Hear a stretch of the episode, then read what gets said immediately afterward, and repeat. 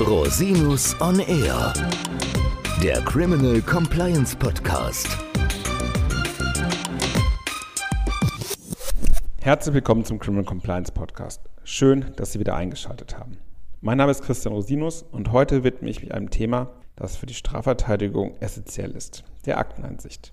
Eine effektive Strafverteidigung ist nur möglich, wenn die zur Last gelegten Umstände bekannt sind. Das Akteneinsichtsrecht folgt aus dem Recht auf ein faires Verfahren und ist ein elementarer Bestandteil des rechtsstaatlichen Strafverfahrens. Aber welche Personen haben eigentlich das Recht, Auskünfte oder die gesamten Ermittlungsakten zu erhalten und in welchem Umfang? In dieser Folge werde ich auf das Akteneinsichtsrecht der Beteiligten sowie etwaiger Dritte im Strafprozess eingehen, einschließlich etwaiger Besonderheiten im Steuerstraf- und Ordnungswidrigkeitenverfahren. Gehen wir mal medias res. Der wichtigste Fall der Akteneinsicht ist selbstverständlich der Fall, dass Verteidiger in Akteneinsicht beantragen. Dieses Akteneinsichtsrecht richtet sich im Ermittlungsverfahren nach 147 Absatz 1 StPO. Über 428 Absatz 1 Satz 2 StPO haben auch Verfahrensbevollmächtigte von Einziehungsbeteiligten ein entsprechendes Akteneinsichtsrecht. Das gilt auch entsprechend 444 Absatz 2 Satz 2 StPO für Unternehmensverteidigerinnen, also Verfahrensbevollmächtigte juristischer Personen oder Personenvereinigungen, gegen die eine Geldbuße verhängt werden kann. Akteneinsicht kann grundsätzlich in allen Stadien des Strafverfahrens beantragt werden. Es bestehen jedoch zum Teil spezifische Besonderheiten, auf die ich kurz eingehen möchte. In der Regel wird durch Verteidigerinnen und Verteidiger bereits im Ermittlungsverfahren Akteneinsicht beantragt, Dabei kann die Akte zum Beispiel auch mehrfach eingesehen werden in Form einer ergänzenden Akteneinsicht. Insoweit äh, orientiert sich die Sinnhaftigkeit der Akteneinsicht auch an der Entwicklung des Akteninhalts. Im Ermittlungsverfahren entscheidet die Staatsanwaltschaft als Herrin des Verfahrens über den Antrag auf Akteneinsicht. Der Antrag ist also an die Staatsanwaltschaft zu richten. Auch über die Polizei kann Akteneinsicht beantragt werden, etwa wenn das staatsanwaltschaftliche Aktenzeichen noch nicht bekannt ist. Dann wird insoweit eine Weiterleitung durch die Polizei an die Staatsanwaltschaft erfolgen, die dann entsprechend entscheiden muss. Die Staatsanwaltschaft kann Akteneinsicht bis zum Abschluss der Ermittlungen wegen Gefährdung des Untersuchungszwecks versagen. Es gibt also kein unbeschränktes Akteneinsichtsrecht. Dies gilt nicht für Vernehmungsprotokolle des Beschuldigten, bestimmte richterliche Untersuchungshandlungen und Sachverständigengutachten. Eine Gefährdung des Untersuchungszwecks liegt vor, wenn aufgrund von objektiven Anhaltspunkten naheliegt, dass der Beschuldigte bei Erlangen von Aktenkenntnis in unzulässiger Weise nachteilig in das Ermittlungsverfahren eingreifen könnte. Üblicherweise kann eine solche Versagung etwa dann erfolgen, wenn noch nicht vollstreckte Haftbefehle vorliegen oder etwaige Durchsuchungsbeschlüsse noch nicht vollstreckt sind oder andere Ermittlungsmaßnahmen, die der Geheimhaltung bedürfen. In vielen Fällen kommt es aber auch dazu, dass schlicht und ergreifend aus ermittlungstaktischen Gründen die Akteneinsicht erstmal verwehrt wird. Hier ist dann die Verteidigung aufgerufen, entsprechend mit Nachdruck auf das grundsätzliche Akteneininsichtsrecht zu pochen. Eine etwaige Versagung ist insbesondere dann nicht zulässig, wenn zum Beispiel Ermittlungsmaßnahmen oder Vermögensabschöpfungsmaßnahmen erfolgt sind. Insoweit muss jedenfalls für diesen Teil der Ermittlungsakten dann Akteneinsicht gewährt werden. Auch nach Einstellung des Ermittlungsverfahrens mangels hinreichenden Tatverdachts kann noch Akteneinsicht beantragt werden. Das Recht folgt aus der Tatsache, dass die Staatsanwaltschaft die Ermittlung jederzeit wieder aufnehmen kann. Während des Zwischen- und Hauptverfahrens ist das Gericht der Hauptsache zuständig für die Entscheidung um den Akteneinsichtsantrag. Wird etwa nach einem rechtskräftigen Abschluss des Verfahrens, etwa durch Verurteilung, Akteneinsicht beantragt, ist erforderlich, dass die Akten etwa zur Stellung eines Antrags auf Wiederaufnahme, auf Aussetzung der Strafe zur Bewährung oder aus sonstigen Gründen benötigt wird. Zuständig ist in diesem Stadium wieder die Staatsanwaltschaft. Liegen die Akten elektronisch vor, so erfolgt in der Regel die Bereitstellung der Akte zum Beispiel als Datenpaket zum Download oder durch Übermittlung eines Datenträgers. In wenigen Fällen, gerade in Wirtschaftsstrafverfahren, erfolgt heute noch die klassische Bereitstellung der Papierakte.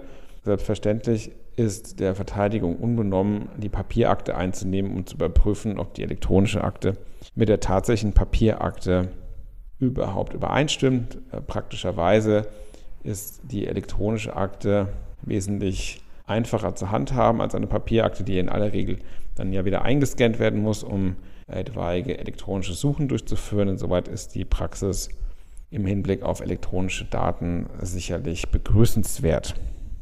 Was dürfen nun VerteidigerInnen mit den Akten so anfangen? Selbstverständlich dürfen Verteidigerinnen den Akteninhalt mit den Beschuldigten, den Mitverteidigern und Sachverständigen erörtern im Rahmen des Verteidigungszweckes. Grundsätzlich darf der beschuldigten Person auch eine Kopie der Akte ausgehändigt werden, sofern das für eine sachgerechte Verteidigung erforderlich ist. Problematisch ist im Rahmen eines Mandatsverhältnisses, wenn Informationen sich in der Akte befinden, die den Untersuchungszweck gefährden könnten oder wenn etwa ein nicht vollstreckter Haftbefehl vorliegt.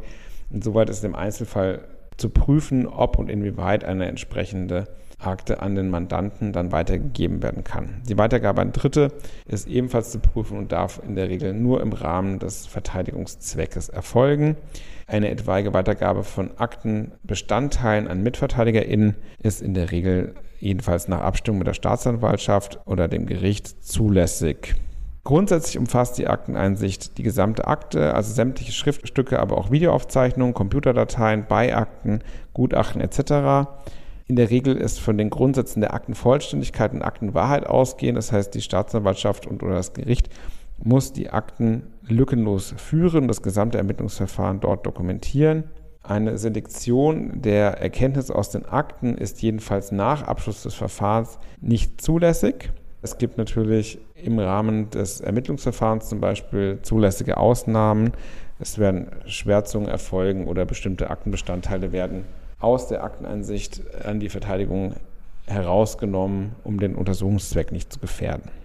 Weitere Beschränkungen des Akteneinsichtsrechts können sich etwa aus dem Geheimschutz ergeben, etwa bei Verschlusssachen oder bei bestimmten amtlich verwahrten Schriftstücken, die nur nach 96 StPO einsehbar sind.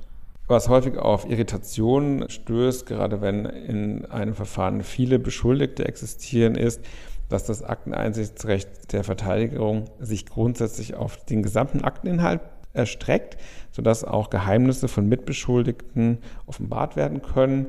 Dies kann im Einzelfall, wenn es insbesondere um Ergebnisse aus Beweiserhebungen sich handelt, die für den einen oder anderen Mitbeschuldigten unbekannt oder unbequem sind, auch zu gewissen Friktionen unter den Beschuldigten führen ist aber verfahrensrechtlich notwendig.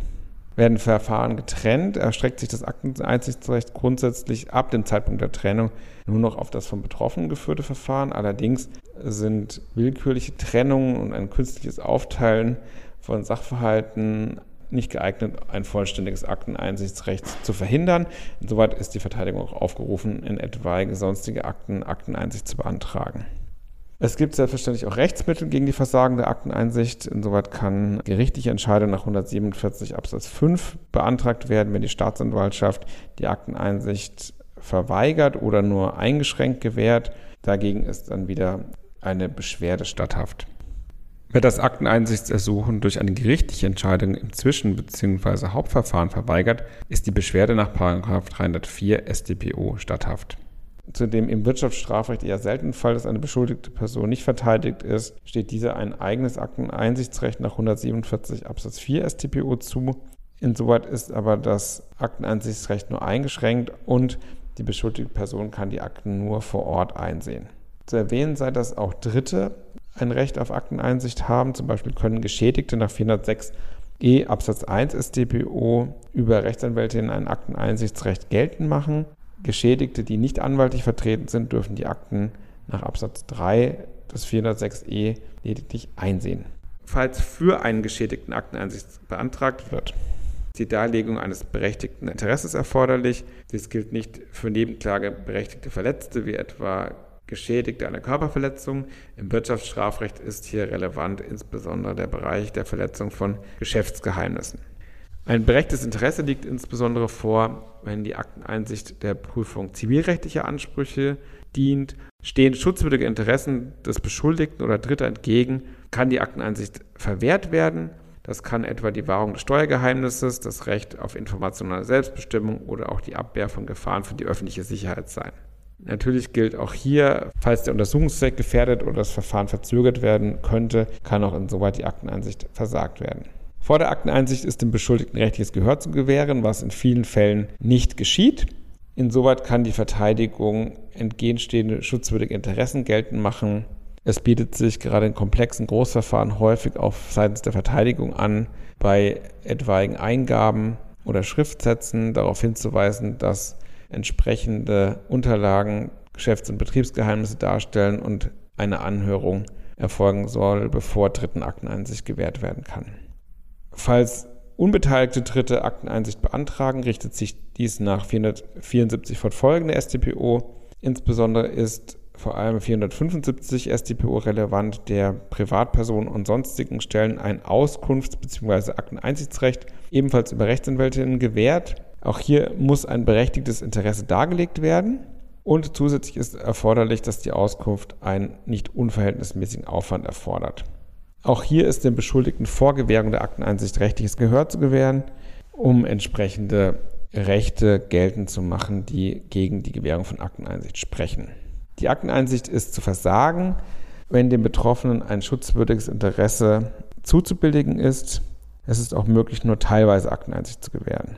Kurz noch zu den Besonderheiten im Steuerstrafverfahren. Auch im Steuerstrafverfahren ergibt sich das Akteneinsichtsrecht der Verteidigung aus 147 StPO. Insoweit erstreckt sich das Akteneinsichtsrecht aber auch auf die beigezogenen Betriebsprüfungsakten sowie auf Steuerakten, die Schuld- oder Rechtsfolgen relevante Informationen enthalten. Fallakten der Steuerfahndung unterliegen nach der Rechtsprechung nur dann der Akteneinsicht, wenn Anhaltspunkte für verfahrensrelevante Ereignisse vorliegen. Aufgrund des expliziten Schutzes des Steuergeheimnisses nach 30 Abgabenordnung werden regelmäßig relevante Informationen, insbesondere zum Anzeigestatter, aus der Akte geschwärzt werden oder in häufigen Fällen wird vollständig die Akteneinsicht versagt. Gleiches gilt für Ordnungswidrigkeitenverfahren. Auch hier besteht die Möglichkeit, Akteneinsicht zu beantragen. Das Akteneinsichtsrecht des Betroffenen ergibt sich aus 49 OWIG. Daneben steht das selbstständige Akteneinsichtsrecht des Verteidigers, das sich aus 46 Absatz 1 UWIG in Verbindung mit 147 StPO ergibt. Alles in allem lässt sich sagen, dass die Akteneinsicht und die Durchsicht von Ermittlungsakten ein essentieller Bestandteil des Strafverfahrens ist. Sowohl die Verteidigung tut gut daran, keine Stellungnahmen zur Sache abzugeben, wenn nicht der Akteninhalt bekannt ist. Aber auch für Geschädigte in Wirtschaftsstrafverfahren oder betroffene Unternehmen bietet die Akteneinsicht häufig eine gute Grundlage. Alles in allem lässt sich sagen, dass eine effektive Verteidigung ohne Kenntnis des Akteninhalts unmöglich ist. Insoweit ist es zwingend erforderlich, im Rahmen von Strafverfahren eine entsprechende Akteneinsicht zu beantragen. Aber auch für Dritte und Geschädigte bietet die Akteneinsicht häufig Erkenntnisse, die auf zum Beispiel zivilrechtlichem Wege nicht erlangt werden können. Insoweit ist in jedem Einzelfall zu prüfen, ob und inwieweit Akteneinsicht genommen werden kann und entsprechende Rechtsmittel gegebenenfalls auszuschöpfen. Herzlichen Dank, dass Sie sich wieder die Zeit genommen haben, den Podcast zu hören. Falls Sie Fragen haben, wenden Sie sich bitte jederzeit gerne an mich unter info@rosinus-on-r.com. Bis zum nächsten Mal. Ich freue mich auf Sie. Der Podcast stellt lediglich einen allgemeinen Überblick über rechtliche Themen dar und ersetzt selbstverständlich keine Rechtsberatung zu konkreten Fragestellungen im Einzelfall. Bei Fragen wenden Sie sich an Rechtsanwältinnen und Rechtsanwälte Ihres Vertrauens. Natürlich auch gerne an uns. www.rosinus-on-r partner.com oder unter www.rosinus-partner.com.